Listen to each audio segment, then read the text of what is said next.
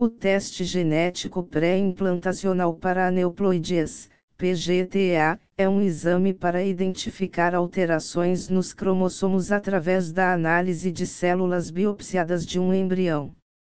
É realizado nos embriões de pacientes durante o tratamento de fertilização in vitro, FIV, com o objetivo de aumentar as chances de gravidez e prevenir abortos. Alterações genéticas identificadas no PGTA. No PGTA é analisada a presença de ganhos ou perdas de segmentos cromossômicos, tais como monossomias e trissomias, sendo que a maioria dessas alterações estão presentes em perdas gestacionais de primeiro trimestre e uma minoria são compatíveis com síndromes cromossômicas como por exemplo a trissomia 21, síndrome de Down. A aneuploidia ocorre quando há perdas ou ganhos de segmentos cromossômicos. Um embrião euploide é aquele que apresenta duas cópias, par, de cada cromossomo, sendo assim a falta de um cromossomo, apresentando somente uma cópia de um cromossomo específico, se caracteriza como monossomia. A presença de um cromossomo a mais, apresentando assim três cópias de um determinado cromossomo, é caracterizado como trissomia.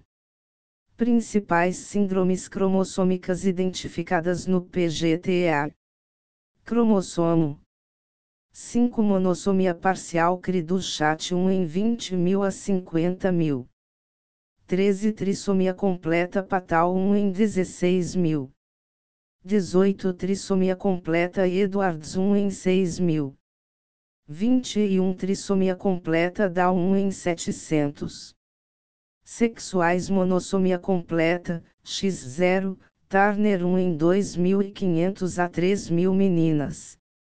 Sexuais trissomia completa triplo X1 em 1000.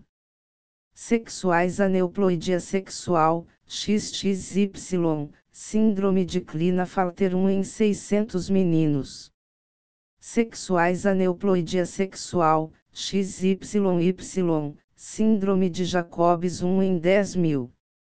A maioria das aneuploidias estão relacionadas a casos de perda concepcional, no entanto é recomendável uma sessão de aconselhamento genético, AG, para mais informações. A Igenomics Brasil disponibiliza sessão de AG para todos os pacientes que desejarem o esclarecimento de dúvidas a respeito do teste genético realizado. O PGTA detecta microdeleções. O PGTA foi desenvolvido com o propósito de identificar alterações mais amplas, com capacidade de detecção de fragmentos cromossômicos a partir de 10 megabytes, deleções ou duplicações. Casais onde ao menos um dos progenitores possui alterações balanceadas, translocações recíprocas, e precisam de uma maior resolução para detectar fragmentos menores possuem indicação para realizar o PGTSR, que detecta alterações a partir de 6 megabytes, deleções ou duplicações. A necessidade de detectar microdeleções costuma surgir de uma casuística específica dos pacientes.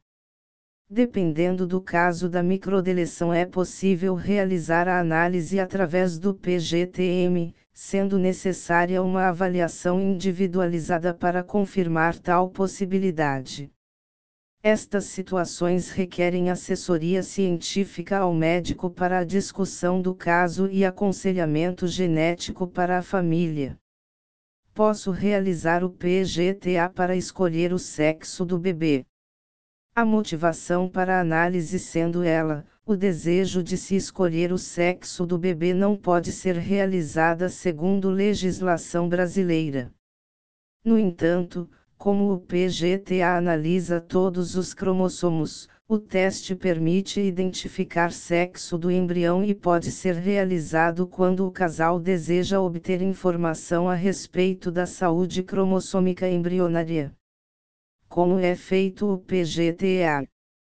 O PGTA começa a partir da biópsia com a retirada de algumas células do embrião no laboratório da clínica de fertilização in vitro. As células biopsiadas são enviadas para a Igenomics, enquanto os embriões permanecem na clínica. Através do sequenciamento genético de nova geração, NGS, a informação cromossômica do embrião é obtida em um processo que na Igenomics é 100% automatizado e faz uso da inteligência artificial para uma interpretação dos resultados livre da subjetividade humana. Assim mesmo, prezando pela maior qualidade, antes da liberação do laudo, todas as análises passam pela equipe de especialistas para a conclusão final da análise.